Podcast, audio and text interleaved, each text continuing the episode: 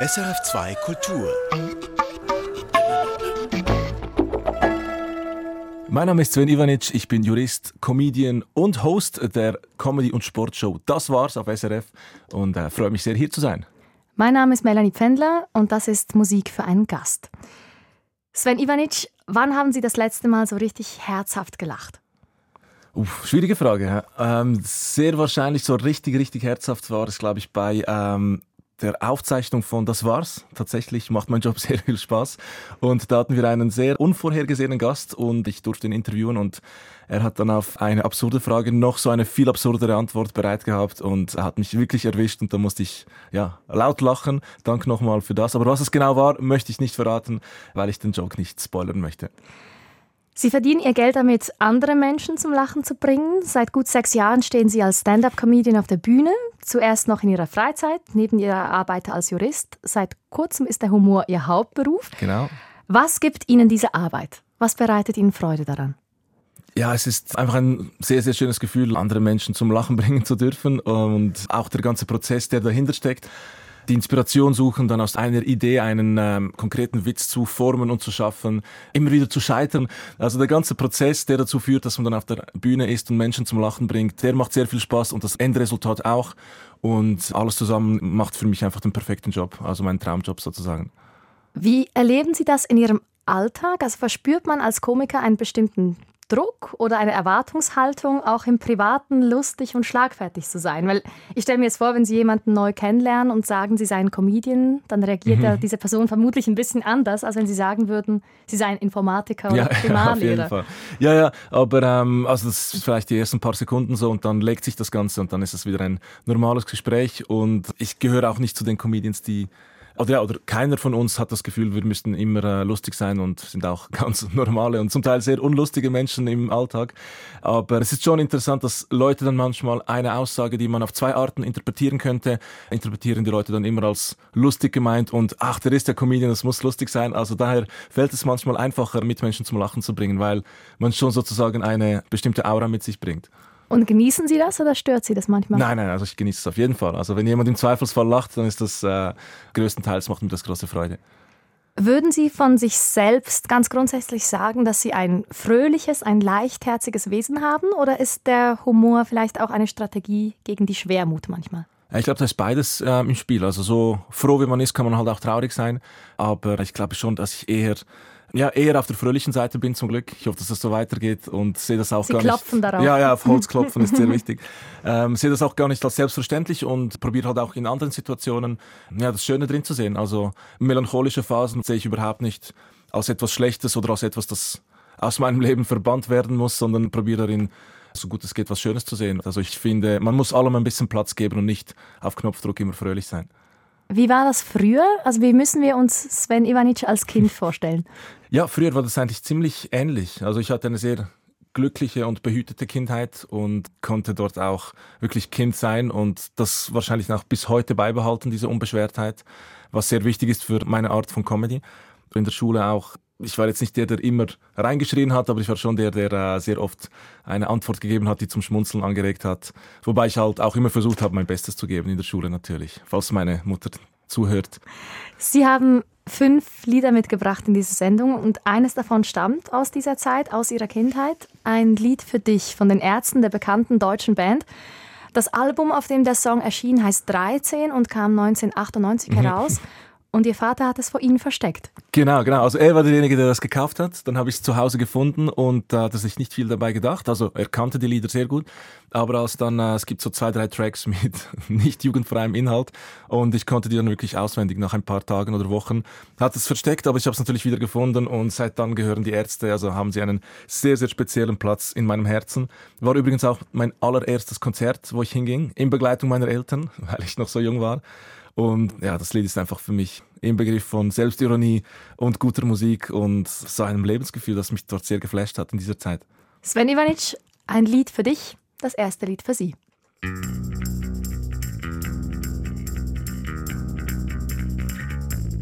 Dies ist ein Lied für dich, weil du immer in der ersten Reihe stehst.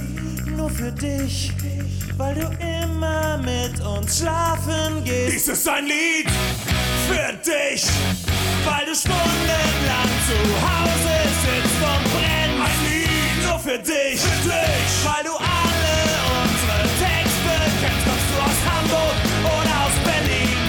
Kommst du aus Zürich oder kommst du aus Wien? Kommst du aus Bielefeld, aus Dresden, aus Heilbronn?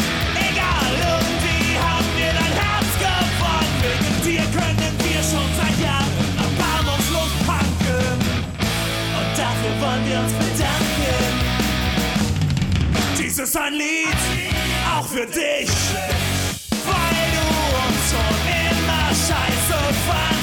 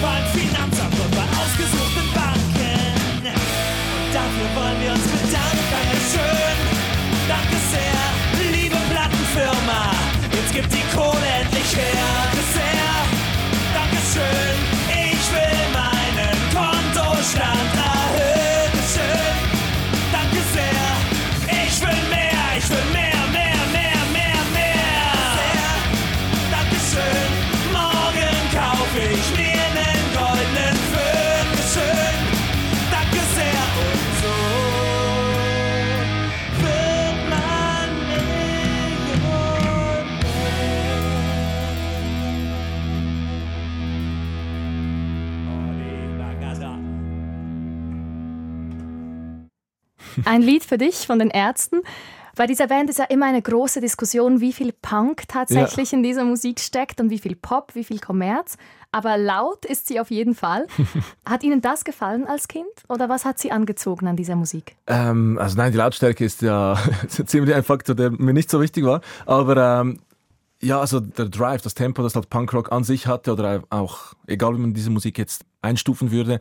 Also Ich finde, textlich ist es so lustig gemacht und so eben selbstironisch und voller Comedy und gleichzeitig hat man auf dem gleichen Album dann Sachen, die äh, einen zum Denken anregen, wo man sagen muss, das ist wirklich inhaltsvoll und interessant und das liebe ich einfach, diese Kontraste und halt einfach, einfach den Sound. Also sind Sie auch heute mit 32 immer noch der, der beim Konzert in der ersten Reihe steht, alle Texte kennt und schweißüberströmt rumspringt? Absolut. Mit 32 äh, sicher angenehmer, als ich mit 13 am Konzert war, weil da war ich noch etwas schmächtiger und wurde dann im Kreis rumgeschubst. Also nicht absichtlich, aber ich habe dann noch meinen Schuh verloren im Hallenstadion. äh, den Schuh verloren, aber Erinnerungen fürs Leben gesammelt. Wie war das bei Ihnen zu Hause? Also wenn wir über Ihre musikalische Prägung sprechen. Ihr Vater ist ein großer Jazzliebhaber. Alles, ähm, von Jazz bis Blues bis Classic Rock, auch eben äh, ex-jugoslawische Popmusik, Rockmusik, hat mich dadurch sehr geprägt. Und meine Mutter ebenfalls, ist mehr auf der Popschiene, auch sehr viel kroatische, dalmatische Musik aus Dalmatien, halt so klassische Musik, äh, die man mit Meeresfeeling verbindet. Das hört sie sehr gerne. Und meine Mutter war es auch, die die erste Mundart-CD ins Auto gebracht hat. Und? Äh, das war dieser, dieser Sampler, Mini Mundart oder so hieß sie, glaube ich. Dann, äh, und da kamen wir dann in Kontakt mit Mundart-Musik, die mir auch sehr gefällt. Und Ihr Vater hat Ihnen die ersten Grundgriffe auf der Gitarre beigebracht. Absolut, ja, ja. Ob ich wollte oder nicht. nein, nein er hat, äh, ich war immer interessiert und äh, er hat mir dann so die Basis gezeigt und ich habe dann nicht realisiert, wie wichtig das sein wird für mich und wie viel ich davon noch zehren werde. Sie stehen ja heute mit Ihrer Gitarre auf der Bühne. Auf Ihrer Genau. Webseite heißt es, Sie machen Comedy und Musik. Genau, richtig. Warum diese Verkleinerungsform? Ja, weil ich finde, dass ähm, Expectation Management die halbe Miete ist. Und wenn ich sagen würde, Comedy und Musik, klingt das so, als hätte ich wirklich eine Ahnung von dem, was da musikalisch auf der Bühne passiert. Was nicht der Fall ist, das sind echt wirklich drei bis vier Akkorde, aber gute Laune und lustige Texte. Und darum nenne ich das Kind beim Namen. Es ist viel Comedy und ein bisschen Musik. Sie kokettieren ja genau auch damit in Ihrem Absolut. Bühnenprogramm. Hören wir ganz kurz Genau, rein. gerne. Nicht, dass ihr es wisst, ich äh, singe nicht mega gut, also nicht, dass ihr überrascht sind. Äh, ich habe nicht mehr als drei Jahre gehört, äh, aber ich probiere ein bisschen lustig zu sein. Also ich bin sozusagen der Peach Weber mit Migrationshintergrund. Vom Seitenhieb gegen Peach Weber mal abgesehen. Nein, es ist nicht gegen ihn. Es ist nicht, nicht also absolut nicht. Aber steht es also wirklich so schlecht um ihre Gesangs- und Gitarrenkünste? Nein, Peach singt gar nicht so schlecht, oder? Falls du Ja, wenn zuhörst, Sie Peach. sagen drei Akkorde und eben singen können Sie auch nicht so gut. Ja, ja, okay, okay, ich weiß. Ähm, nein, also ich glaube, da würde sicher mehr drin liegen, wenn ich mir die Zeit nehmen würde und die Disziplin an den Tag legen würde. Aber im Moment ist halt mein Fokus auf Comedy und nicht auf Musik. Und für das, was ich mache, brauche ich ehrlich gesagt nicht mehr. Also es muss nicht perfekt sein. Und diese Freiheit koste ich hundertprozentig aus auf der Comedy-Bühne. Aber braucht es Mut für Sie, das auf die Bühne zu bringen? Ja, ja, auf jeden Fall. Also hundertprozentig. Jedes Mal, wenn ich neue Sachen schreibe, dann braucht es sehr viel Mut, da auf die Bühne zu gehen. Vor allem auch selbstbewusst, weil wenn man nicht selbstbewusst auf die Bühne geht, hat man das Publikum schon verloren. Und das kommt halt ein bisschen mit der Zeit. Die Routine, wie man sich vorbereitet, wie man reagiert, wenn es nicht super läuft. Ja, aber es braucht Mut. Denken Sie ganz grundsätzlich, dass man als Comedian exponierter oder verletzlicher ist auf der Bühne als zum Beispiel eine Schauspielerin, die einen Text vorträgt, der nicht der ihre ist? Also Humor ist ja doch etwas sehr Persönliches. Ja, also ich möchte es jetzt nicht vergleichen mit Schauspiel, weil ich habe da zu wenig Erfahrung. Ich glaube, da bringt man sicher auch eine große Dosis von Persönlichem und sich selber ins Spiel, kann ich mir vorstellen, weil eben ich habe es nie gemacht. Und wenn es dann nicht gut läuft, ist es sicher auch ein harter Schlag. Ich weiß nur von der Comedy, wenn man es halt so biografisch macht, wie ich es halt mache, mit meinem echten Namen und Vornamen. Und ich als Person bin auf der Bühne, rede von meinen Erfahrungen, wo ähm, es auch ja, sehr persönlich wird. Und dann kommt es nicht an, dann nimmt man es schon sehr persönlich, weil eben man entblößt sich, man macht sich sehr verletzlich und dann, dann trifft es einem halt. Aber genauso intensiv ist es dann, wenn es gut ankommt. Also man geht ein großes Risiko ein, kann aber auch sehr viel gewinnen. Ihre Karriere hat im letzten Jahr einen großen Sprung gemacht. Sie sind einem breiteren Publikum bekannt geworden, hatten rund 80 Auftritte in der ganzen Schweiz und eben Sie haben angefangen mit der Fußball-WM, mit einem Comedy-Format auf SRF, die begleitet, das jetzt eben auch Genau. weitergeht in diesem Jahr. Sie haben das eben jetzt gerade angesprochen. Man steht auf der Bühne mit seinem vollen Namen, mit Ihrem eigenen Ja. Namen. Wie nah ist der Sven auf der Bühne dem Sven, den vielleicht Ihre Freunde, Ihre Familie kennen? Schon ziemlich neu, muss ich ehrlich sagen. Also es ist einfach eine überzeichnete Version von mir selber, also sozusagen ich mit vier Cafés intus und der Schluss des Witzes ist dann vielleicht noch ein bisschen ins Absurde gezogen, damit es halt wirklich ein Witz ist, aber die grundlegenden Ideen und der Charakter, der ich dort bin, das bin hundertprozentig ich. Dieses Jahr sind Sie mit Ihrem neuen Programm Stilbruch auf Tournee. Wie entstehen Ihre Witze? Also setzen Sie sich am Dienstagmorgen um halb neun an den Schreibtisch und schreiben einen Scherz. Im Optimalfall schon, ja. Also es ist wirklich Routinearbeit. Man geht vielleicht durch den Alltag, versucht sich überall ein bisschen zu inspirieren, also vom Lesen bis, keine Ahnung, Reisen. Also alles, was Eindrücke vermittelt, versucht man irgendwie äh, zu maximieren, sich kurze Notizen zu machen und dann muss man halt wirklich jeden Tag oder routiniert hinsitzen, sich zwingen, alles aufzuschreiben, egal ob es lustig ist oder nicht und den Text dann morgen nochmals zu überarbeiten und nochmals und nochmals dann den Witz zu testen an Leuten, dann nochmals testen. Man, man kann es halt nicht faken, man kann nicht an einem Abend zehn gute Minuten schreiben. Also man muss das über Wochen und Monate, vielleicht sogar Jahre machen, bis da ein solides Programm herauskommt, ja. Kommen wir zum zweiten Lied, das Sie mitgebracht haben. Das geht in eine ganz andere musikalische Richtung, französischer Rap. War das der Sound Ihrer Jugend? Ja, also nicht nur, aber schon sehr prägend, ja. Ich weiß nicht, was das, was das erste Lied war, das ich gehört habe. Ich habe kein Wort verstanden natürlich in der fünften Klasse, aber dann kam langsam auch eben französischer Gangsterrap so ein bisschen ins Leben und äh, ja, da fühlt man sich schon ein bisschen gangsterhaft in Wetzwil am Albis im Säuleamt, wenn man dann Buba hörte, wie er über das Baum Genau, wir, wir hören äh, Bulbi von Genau. Buba, eben einem Urgestein des französischen Hip-Hop. Und Sie wissen noch genau, wo Sie diese CD gekauft haben. Äh, genau, im Mediamarkt Dietikon, liebe Grüße gehen raus, mit einem sehr, sehr guten Kollegen. Grüße auch an dich, lieber Robin. Wir haben die, das Essensgeld zusammengelegt und uns die CD gekauft und einer durfte sie dann zuerst auf den Computer tun und dann der andere, um sie dann auf unsere MP3-Spieler zu laden.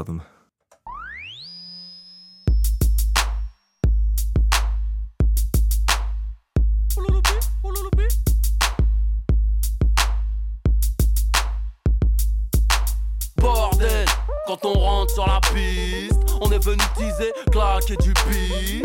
Pas d'embrouille, man, pas de litige. Ça va est-ce que tu piges? Haute scène, majeur en l'air sur la piste. Même si gardez la pêche, vous n'êtes pas sur la liste. C'est pas la rue, mais l'être humain qui m'attriste. Comment leur faire confiance, ils ont tué le Christ.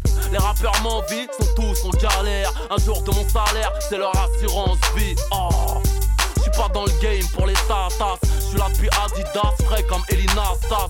En plein blizzard avec mon BEP vente. Je suis condamné au mic à la vente de substances bizarres. Manque de peau, j'ai pris la vie dans mes bras. Ah, je l'ai tiré si fort, je lui ai cassé le dos. Oh.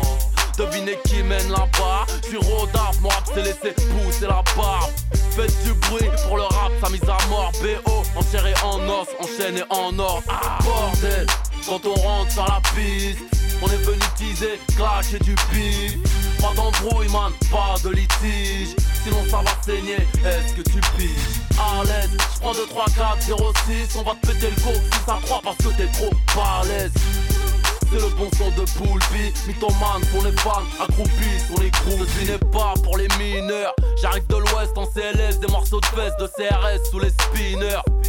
Déposé dans la street par une cigogne, j'en ai déjà la trick. Venez me test que je rigole. Mieux comme un rat mort, libéré tort. Petit prince du hardcore, j'démarre au car comme un raptor. J'suis tatoué, j'vais mourir avec. Un flingue dans la cervelle, j'me nourris avec. L'État fait tout pour nous oublier. Si je traîne en bas de chez toi, je fais chuter le prix de l'immobilier. Ouais, mec, bidon d'essence allumé. Tu vois pas clair, ça mon fusil à lunettes. Je fais plus de bif qu'au TRC. Calimero se plaint moins, la coquille percée, crack musique. Grosse dose dès le départ. MC, toi et moi, trop de choses qui nous séparent. Bordel, quand on rentre sur la piste, on est venu teaser, clasher du bif. Pas d'embrouille, man, pas de litige. Sinon ça va saigner, est-ce que tu piges? À l'aise, j'prends 2, 3, 4, 0, 6 On va te péter le go 6 à 3 parce que t'es trop balèze c'est le bon son de Poulpi Mythomane pour les fans, accroupis sur les groupies. Boulogne, Aubervilliers, garce les gonnesses Grillés, les flics et les putains me reconnaissent. Ne me tente pas, j'aime trop l'oseille pour être honnête. Je suis venu vous gifler, dédicace à Bertrand Cantat. Viens faire un tour dans mon gamos, gamos. 22 pouces chrome, vamos, vamos, millionnaire Comme dirait Abdel Hakim, il n'y a qu'un pas entre le concessionnaire et le carjacking Majeur en l'air sur la piste, même si gardez la pêche, vous n'êtes pas sur la liste. C'est pas la rue, mais l'être humain qui m'attriste. Comment leur faire confiance Ils ont tué le Christ. Bordel, quand on rentre sur la piste, on est venu teaser, clasher du pif. Pas d'embrouille, man, pas de litige. Sinon ça va saigner, est-ce que tu piges À l'aise, j'prends 2, 3, 4, 0, 6. On va te péter le go 6 à 3 parce que t'es trop balèze. C'est le bon son de Poulpi, mythomane pour les fans, accroupis sur les groupies.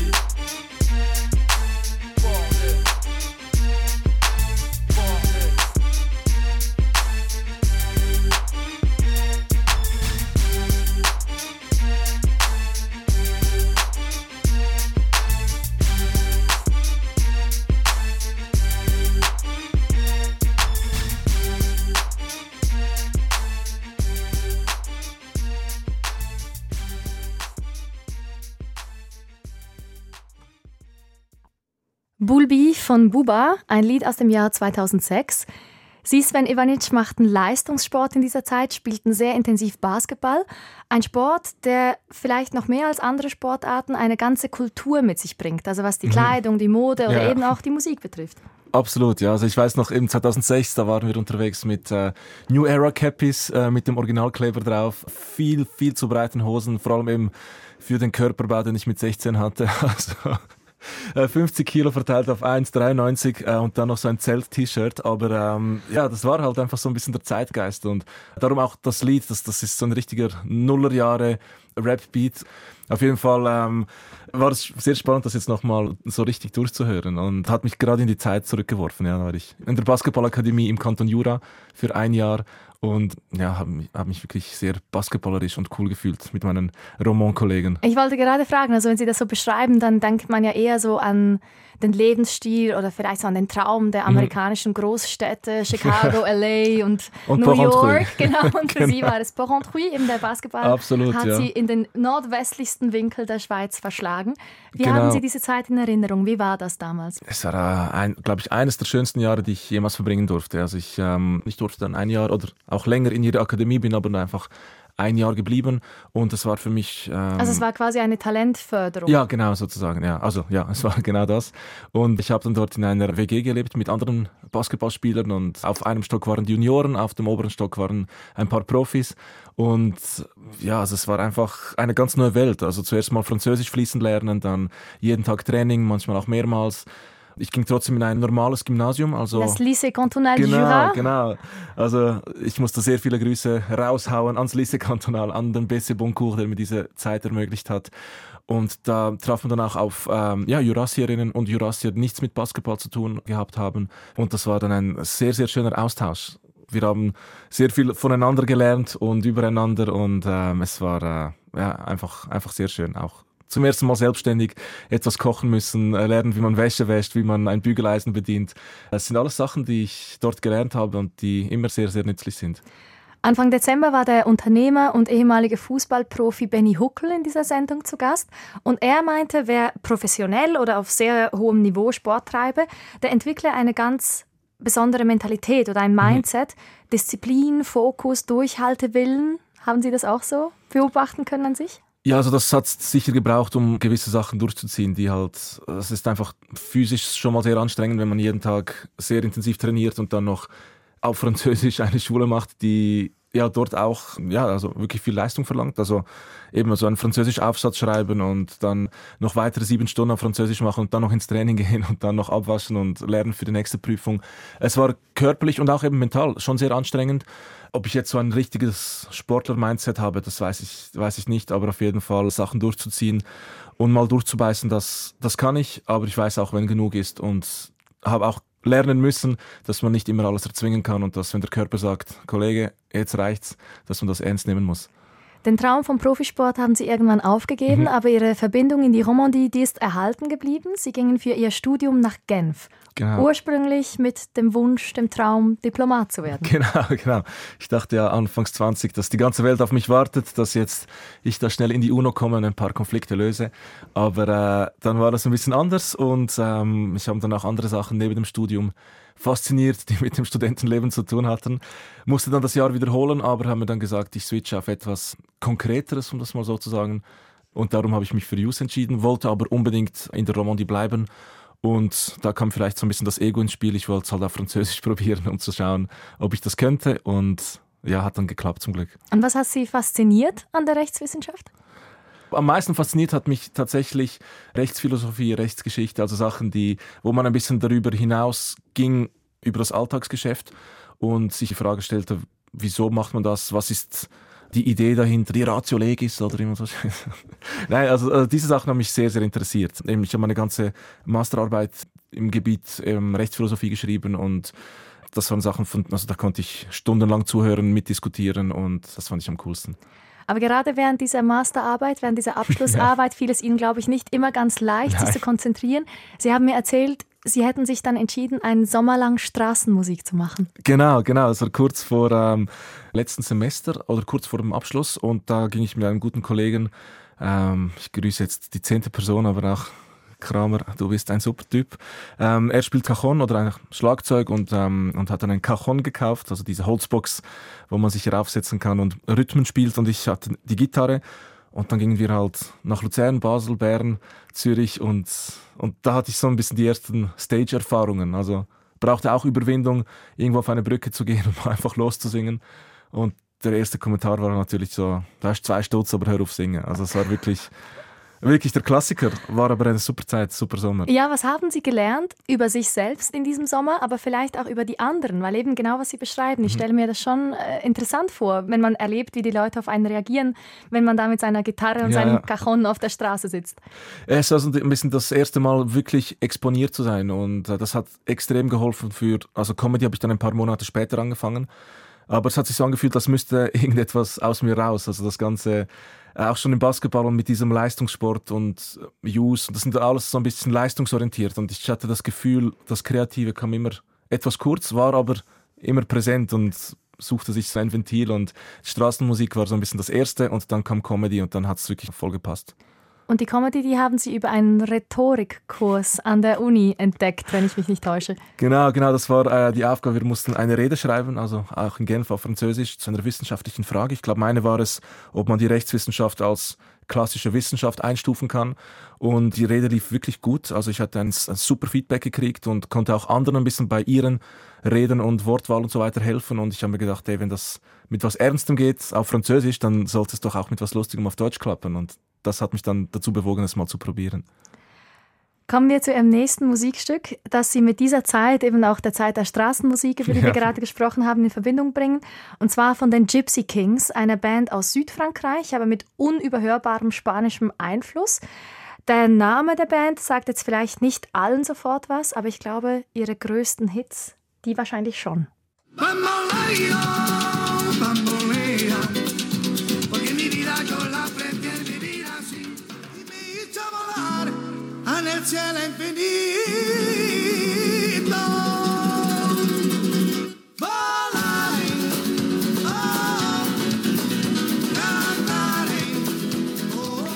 Volare Bamboleo, ich glaube, diesen Liedern konnte oder kann man sich bis heute ja tatsächlich kaum entziehen. Sie, Sven Ivanic, haben sich ein Lied ausgesucht, das etwas weniger bekannt ist, Un Amor. Mhm. Warum ausgerechnet dieses? Äh, ich finde es eines der schönsten Lieder, das ich von den Gypsy Kings äh, kenne und war auch ein Lied, das ich sehr gerne und oft eben auf der Gitarre selber gespielt habe. Natürlich ja, nicht in vergleichbarer Qualität, aber äh, ich fühlte mich den Gypsy Kings sehr nah, als ich das versucht habe. Und das war wirklich so ein bisschen die Zeit, als ich die Masterarbeit geschrieben habe und die Gitarre war hinter mir im Zimmer und es fiel mir sehr, sehr schwer, mich dann auf äh, den Begriff des Naturalismus in der Schweizer Rechtswissenschaft zu konzentrieren. Und ähm, ja, ich, ich weiß nicht, das Lied hat einfach so eine Stimmung, so auch ein bisschen eine Melancholie drin, die mich bis heute packt und eben ich wollte jetzt in dieser Sendung nicht nur lustige und überfröhliche Lieder mitbringen, sondern auch ein bisschen vielleicht Ruhe und Gravitas, wie man sagt. Und ich hoffe, den Zuhörerinnen und Zuhörern ja, gefällt's. Un amor Un amor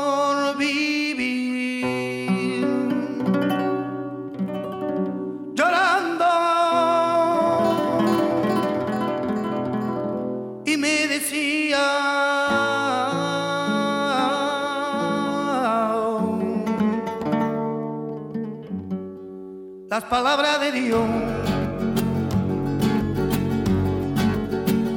Llorando por ti.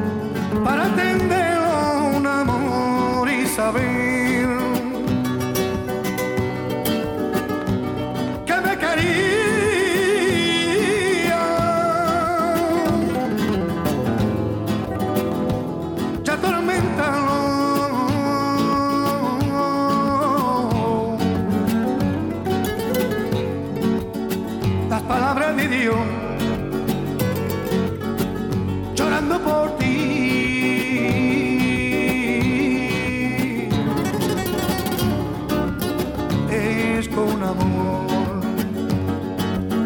ay, para allá vivir junto a ti, me enamoré allá de ti, ya sin tus besos yo no puedo vivir recordado, ay, para allá vivir junto a ti, me enamoré allá de ti, ya sin tus besos yo no puedo vivir recordado, ay, lo, la, la, lo, la,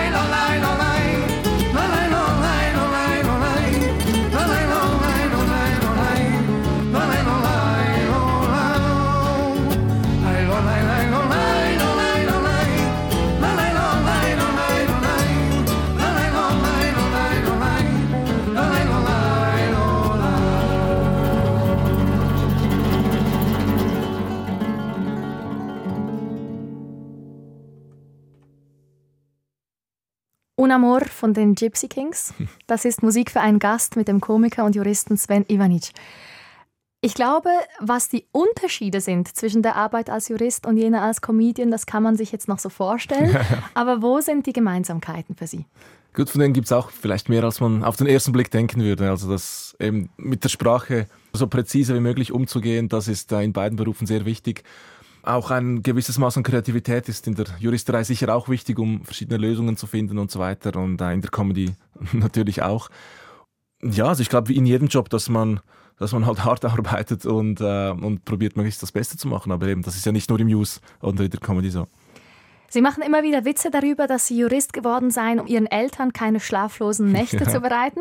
Aber in Tat und Wahrheit ist das Gegenteil der Fall. Ihre Eltern haben Sie sogar herangeführt an die Comedy. Ja, vielleicht her herangeführt, ist vielleicht ein bisschen zu großes Wort, aber ähm, Comedy immer als etwas sehr Wichtiges und Schönes im Leben bezeichnet und ähm, es war immer, gab immer eine große Wertschätzung für Humor und ähm, halt auch Literatur und Poesie, obwohl das nie auf mich abgefärbt hat, aber Comedy definitiv in der Familie und darum wurden da schon gewisse Barrieren vielleicht nicht abgebaut, aber gar nicht aufgestellt und das hilft natürlich extrem, wenn man dann so einen Schritt wagt. Und ich glaube, die schlaflosen Nächte oder ihre Entspanntheit, die sie jetzt haben, ist sicher auch dem zu verdanken, dass ich doch das Studium abgeschlossen habe und als Jurist gearbeitet habe.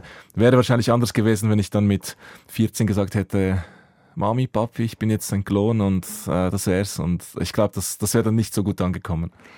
Ihre Familie kommt regelmäßig an ihre Auftritte. Als Sie Ihren ersten Auftritt hatten, ist sogar Ihre Großmutter extra aus Kroatien, aus Zagreb angereist. Ja, also das, das war das erste Solo. Also das war schon äh, nicht gerade der erste Auftritt, weil den habe ich allen verschwiegen. Äh, der allererste Auftritt ist meistens auch sehr unangenehm und einfach, man ist nur nervös und will nicht, dass das viele Leute sehen. Aber dann für das erste Solo, also das Abendfüller-Programm, kam meine Großmutter mit dem Schlafwagen aus Zagreb, saß in der ersten Reihe und wurde sogar von Glanz und Gloria interviewt. Gesichter und Geschichten, wie man es heute nennt. Was hat Sie doch daran gehalten, also wenn Sie das jetzt so beschreiben, dass es ja doch auch ein, ja, sagen wir fast schmerzhafter Prozess ist, sich da auf die Bühne zu stellen und eben sich so zu exponieren. Warum haben Sie nach diesem allerersten Auftritt trotzdem gemerkt, doch, auch wenn das anstrengend ist, auch wenn ich wahnsinnig nervös bin, ich möchte das machen? Ja, weil es neben dem Anstrengenden und Nervösen halt im gleichen Maße oder noch mehr Euphorie gab und, und sehr schöne Gefühle und schöne Feedbacks und man war dann wirklich in einem Flow drin und man wird fast süchtig danach. Also man möchte das wiederholen.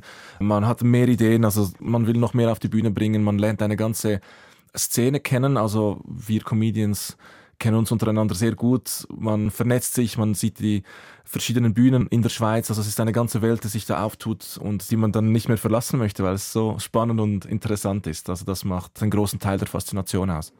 Wenn wir noch mal kurz beim Thema Familie bleiben, ich habe den Eindruck, dass Sie allgemein ein sehr familienverbundener Mensch sind. Also die Familie spielt eine wichtige Ja, Rolle sicher. in Ihrem Ja. Leben. ja, der Rückhalt ist sehr groß und die Wertschätzung auch von dem, was ich mache, zum Beispiel bei meinen Eltern und auch im Freundeskreis, ist, ist sehr hoch.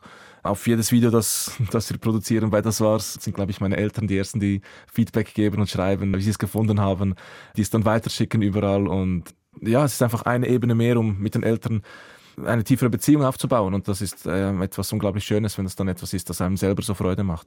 Mit Anfang 30 macht man sich ja vielleicht auch Gedanken, was eine eigene Familie angeht. Was würden Sie sich wünschen diesbezüglich? Also wären Sie in 50 Jahren gern hm. der Großvater, der von zehn Enkelinnen und Enkeln Fall. umgeben ja. Gitarre spielt und Witze macht? Das, Sehen Sie sich so? Das, das wäre sehr schön, ja. Wenn man sich was vom Leben wünschen kann, dann wäre das mein Wunsch, ja. Sie haben ein Lied mitgebracht aus der Generation Ihrer Eltern, und zwar von Bielo Dugme, den jugoslawischen Beatles, wenn man so will, einer Band, die ab den 70er Jahren enormen Erfolg hatte auf dem Balkan. Man sprach sogar von einer Dugme-Mania. Mhm. Ihr Frontmann Goran Bregovic, der feierte auch später als Solokünstler internationale Erfolge, beziehungsweise tut es bis heute. Was sehen Sie vor sich oder was hören Sie, wenn Sie diese Musik hören? Ja, es ist wirklich ein bisschen eine Zeitreise. Ähm ja, um ein, vielleicht ein bisschen ein seltsames Bild zu malen in eine Zeit, die, die ich nie erlebt habe. Also ich höre diese Musik und bringe halt ja, Jugoslawien vor den 90er Jahren damit in Verbindung. Ich sehe halt so die alten Bilder meiner Eltern, wie sie mit diesen Jeansjacken und lustigen Frisuren umherliefen. Das gleiche wird man wahrscheinlich auch über uns sagen. Und ja, es ist so eine, eben die, so ein bisschen die Jugend meiner Eltern. Und aber auch, es, es sind solche Klassiker, also eben die Beatles von Ex-Jugoslawien oder besser gesagt umgekehrt, die uh, Beatles sind das Biolodogme des Westens. es ist schwierig zu beschreiben. Es ist wirklich wieder eine Melancholie, eine Stimmung von früher, die ich halt so gar nie erlebt habe, aber die man sich vielleicht ein bisschen romantisiert so vorstellt. Biolodogme, ipak poželim neko pismo.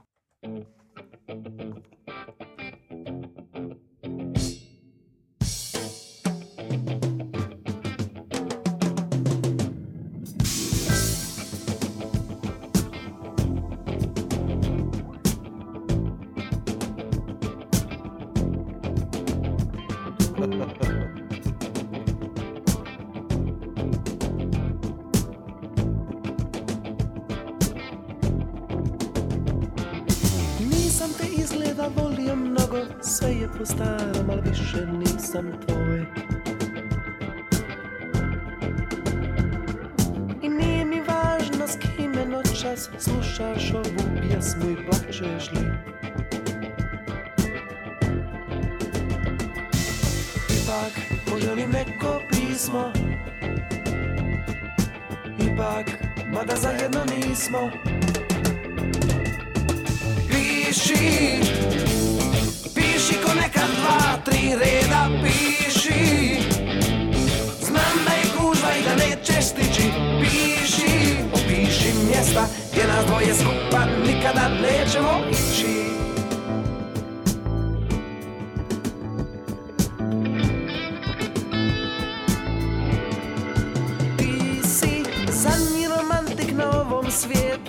se sporo kreće i čeka raj si samo promijenila glumce, ali isti je komad, isti zaplet i kraj. I tak poželim neko pismo, ipak, mada zajedno nismo. Piši, nekad dva, tri reda, piši. Znam da je kužva i da nećeš stići piši, opiši mjesta gdje nas dvoje skupa nikada nećemo ići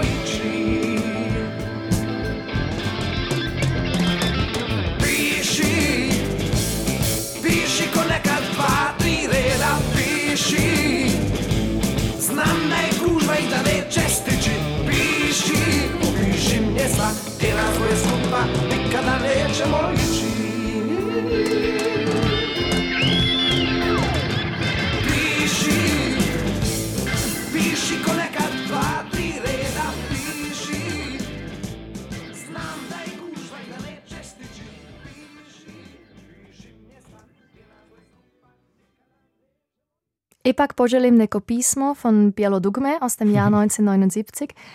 Eine Musik aus einer Zeit, einem Land, das es nicht mehr gibt, aber Sie haben vorhin gesagt, dass Ihnen doch vertraut ist auf gewisse Art und Weise. Ja, das, das Spannende bei dieser Musik ist, dass, dass es mich sehr mit meinen Eltern verbindet und dass es einfach ein Stück ihrer Jugend ist. Und das Schöne ist dann, wenn ich jetzt zum Beispiel nach äh, Zagreb, Kroatien gehe mit meinen Eltern, dann schwingt so Musik irgendwie immer mit. Also mein Vater geht in einen Plattenladen, meine Mutter kennt dann wirklich alle Bands und alle Sängerinnen und Sänger in einer Show und dann kommen sie so ein bisschen ins Schwärmen und Erinnern. Und das ist dann etwas wirklich sehr, sehr Schönes. Also wenn dann mein Vater sagt, äh, weißt du noch, dieser Straße sind wir lang gelaufen und da kam dann das Neuner-Tram und da musste ich hinrennen und da war der Markt und eine Erinnerung bringt die nächste und nebendran ist man einfach und denkt, hey, ich habe das nicht miterlebt, aber gleichzeitig ist man ein bisschen doch dabei und bekommt einen Eindruck von dieser Zeit, die halt ganz, ganz anders ist. Also meine Jugend im Säuleamt in Wetzwil oder Affolter am Albis ist schon ziemlich anders als eine Jugend in Kroatien in den 70ern und doch ist es irgendwie alles gleich. Also Menschen Gibt sind Menschen, doch Mhm. sind alle Mechanismen gleich. Äh, Der ist neidisch, der ist nett, das ist ein Kollege, der dir sein Leben geben würde, der andere ist gemein und das Theater ist eigentlich genau das Gleiche, nur, Mhm. die, nur die Deko ist anders. Sie sind als ganz kleines Kind mit Ihren Eltern in die Schweiz gekommen, 1991, in jenem Jahr, als der Kroatienkrieg ausbrach. Mhm. Wie präsent war dieser Krieg in Ihrer Kindheit? In meiner Kindheit eigentlich gar nicht. Im Leben meiner Eltern natürlich äh, sehr prägend und einschneidend. Aber ich bin sehr behütet aufgewachsen. Also ich habe das Ganze erst ein bisschen im Nachhinein, also ich habe schon realisiert, was da theoretisch passiert ist, aber dann mit dem Alter informiert man sich ein bisschen, also immer mehr.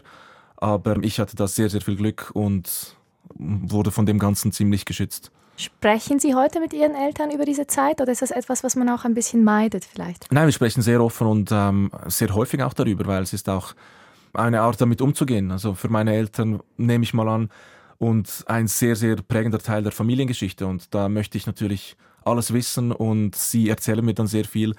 Das bringt dann halt einem schon wieder ähm, ja, ein bisschen auf andere Gedanken. Also im Sinn von... Ähm, Setzt die Dinge in ein Verhältnis. ja, klingt blöd und es ist schade, dass immer so etwas äh, Trauriges passieren muss, dass man äh, die eigenen Probleme relativiert. Aber es ist halt leider so und äh, wie ich das oft sage, vergrößert meine Dankbarkeit nur noch mehr meinen Eltern und der Schweiz gegenüber oder dem Leben gegenüber, dass ich das zum Glück nicht durchmachen musste.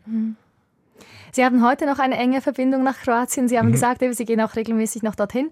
Und Sie haben einen Podcast zusammen mit einem zweiten Stand-up-Comedian, mit Joso Britza, der wie Genau. Sie in der Schweiz aufgewachsen ist und kroatische Wurzeln hat.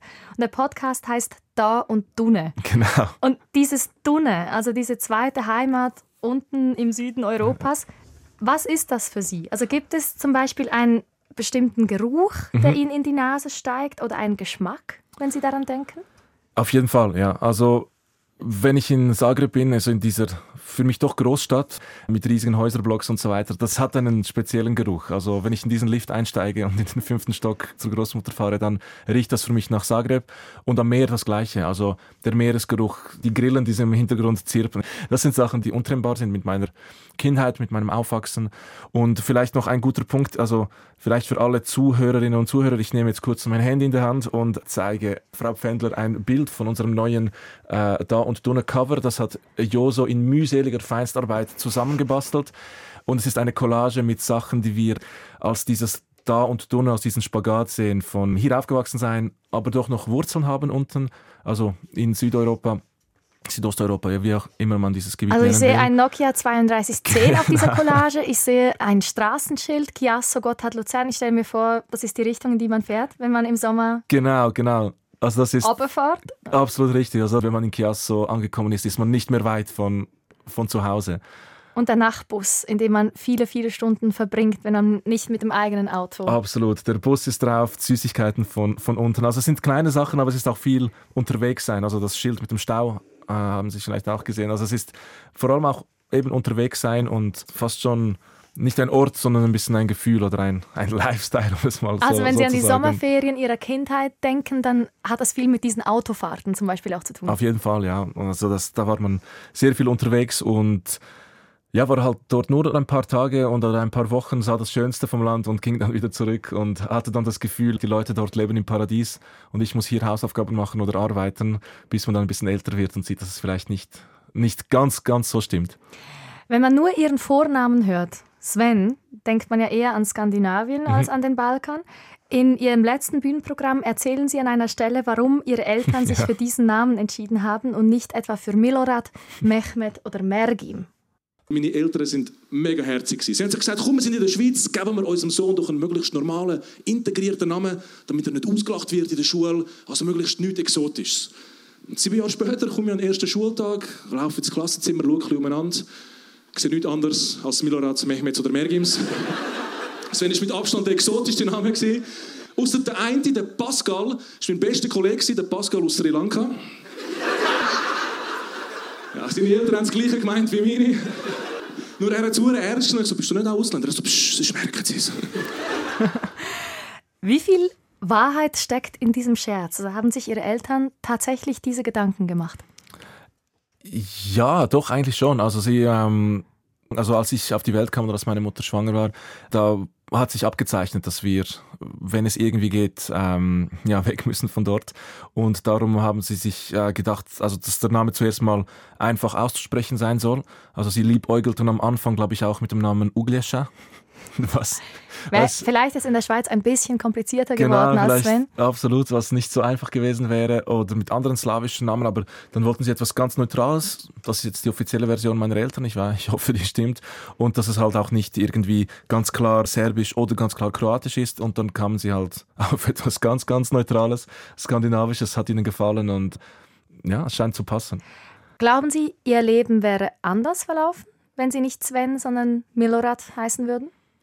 Ich glaube schon. Also, das ist schwierig, aber ich glaube, der Vorname spielt sicher eine gewisse Rolle. Und wenn man halt so einen, sagen wir mal, unauffälligen Vornamen hat in der Schweiz, wie Sven zum Beispiel, dann hat man doch ein bisschen mehr Kontrolle, was man von sich preisgibt. Gut, vielleicht sieht man es mir an, dass ich vielleicht von, von dort bin, vielleicht auch nicht. Also, aber auf jeden Fall bestimme ich ein bisschen so das Tempo im Gespräch, wann ich dann auf dieses Thema kommen möchte und wann nicht. Und beim Nachnamen ist es sowieso kein Zweifel mehr. Aber äh, ich finde es noch angenehm, so einen Mix zu haben, weil man hat mehr Kontrolle, als wenn man jetzt ganz klar Slavoljub heißen würde. Ja. Sie haben aber auch so schon Erfahrung gemacht mit Vorurteilen und Stereotypen, zum Beispiel als Sie Praktikant waren am Gericht. ja, genau, als dann äh, immer die Frage kam, ob ich dann der Klient sei und äh, ich so, nein, nein, ich Also bin der. Angeklagte sozusagen. Genau, genau. Also es ist schon ähm, ein paar Mal passiert, aber auch da ist sicher eine gewisse Überzeichnung im Spiel. Also wenn man als, sagen wir, Mann zwischen 20 und 25 in Begleitung eines Anwalts an ein Gericht geht, ja, ist es halt schon sehr wahrscheinlich, dass man, äh, ja, dass man da vertreten wird vom Anwalt und dass man der Klient ist oder der Angeklagte. Vielleicht wäre es anders, wäre ich blond mit blauen Augen.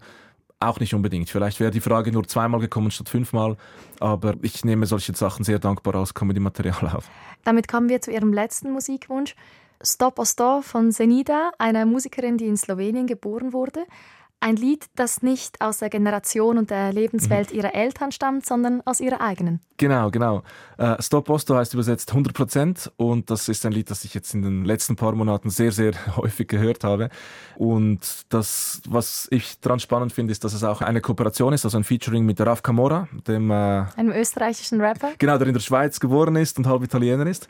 Und ich finde das schön, dass es ein Mix ist zwischen unserer Sprache, wie auch immer man sie nennen möchte, bosnisch, kroatisch, serbisch, Montenegrinisch und äh, auf Deutsch und dass es so ein bisschen auch dafür steht, dass ähm, ja, für das Diaspora-Leben ein bisschen, also für die Gemeinschaft, wo ich aufgewachsen bin und dass wir da alle gemixt und zusammen sind.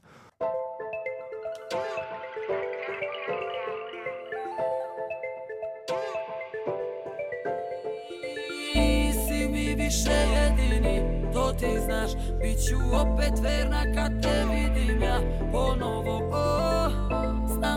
Znam da jedva čekaš to pali gas. Neću malo niti pola samo sve sto posto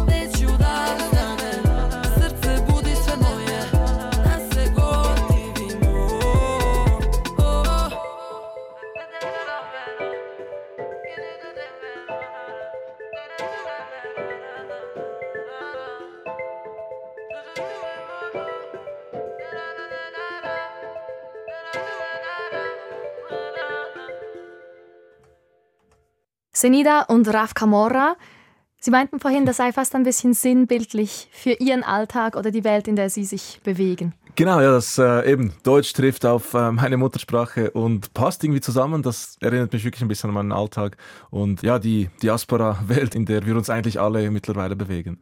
Wenn man Sie fragt, wo Sie sich zu Hause fühlen, in der Schweiz oder in Kroatien, dann wäre eigentlich das die Antwort, dass Sie sagen, im Dazwischen, im- Genau, in der genau. Diaspora. Ja, also in Diaspora klingt jetzt vielleicht falsch, aber es ist so der, ähm, der ganz normale Alltag, wo halt Leute mit allen möglichen Hintergründen und Herkünften aufeinandertreffen und das eigentlich gar keine Rolle spielt. Also wir reden alle schlussendlich Schweizerdeutsch und die Leute, die vielleicht Migrationshintergrund haben, die kennen vielleicht zwei, drei Sachen, die Leute halt nicht durchgemacht haben. Andererseits kenne ich so viele, habe ich so viele gute Schweizer Kollegen, die praktisch mehr über meine Kultur wissen, weil sie sich auch dafür interessieren und mit Leuten von überall aufgewachsen sind und schlussendlich, ja, ist das, ist das dann nachher so der Mix, den ich spannend finde. Schauen wir noch kurz nach vorne auf dieses Jahr, das vor uns liegt. Was müsste in den nächsten zwölf Monaten passieren, damit Sie sagen könnten, doch 2023 war ein richtig schönes, gelungenes Jahr? Wenn es einfach so weitergeht wie bisher, dann wäre ich sehr, sehr dankbar und ja, ich glaube, ich habe gar keine so konkreten Wünsche. Ich äh, wünsche mir einfach, dass ich weiterhin Inspiration und Energie habe und dann äh, der Rest liegt nicht in meinen Händen. Also ich gebe einfach, wie beim Lied, 100% Stop Posta und alles andere, hoffe ich, wird sich von selber lösen. Sie klopfen noch einmal auf Holz. Auf jeden Fall, ja. Dann wünsche ich Ihnen, dass das genauso kommt. Und um diese Stunde abzurunden, hören wir noch ein weiteres Stück vom selben Album der legendären jugoslawischen Band Bielodugme, und zwar Sve će to, mila moja, prekriti ružmarin, snjegovi i šaš. All das, meine Liebste, wird vom Rosmarin, dem Schnee und den Gräsern zugedeckt. Einem solchen Titel bleibt nichts mehr hinzuzufügen, würde ich sagen. Vielen Dank, dass ich da sein durfte. Danke, Sven Ivanic, dass Sie hier waren, dass Sie sich die Zeit genommen haben, uns von sich zu erzählen. Sehr gerne.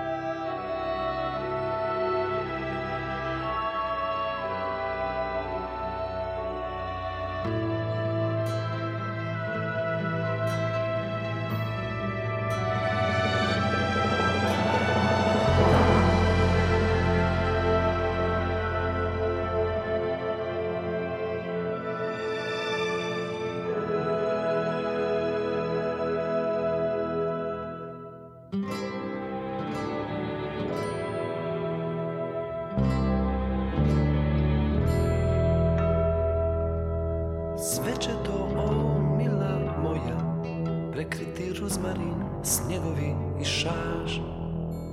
I dvije će pokisle ptice sa tvoga oka brhnuti na jug. Nijedna suza, ni malo volje, nijedna slutnja, ni glas.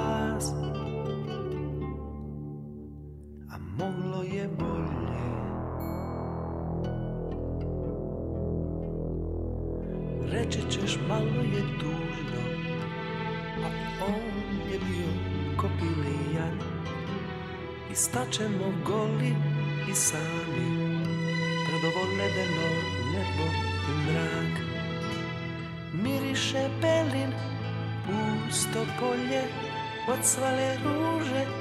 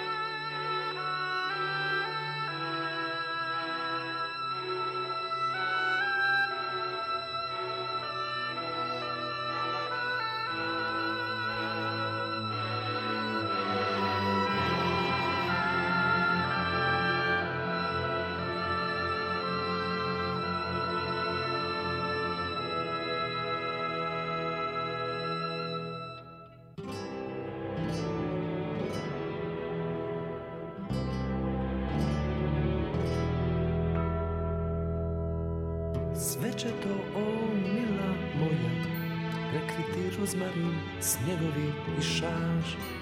I dvije će pokisle ptice sa tvoga oka brhnuti na jug. Nijedna suza, ni malo volje, nijedna slutnja, ni glas.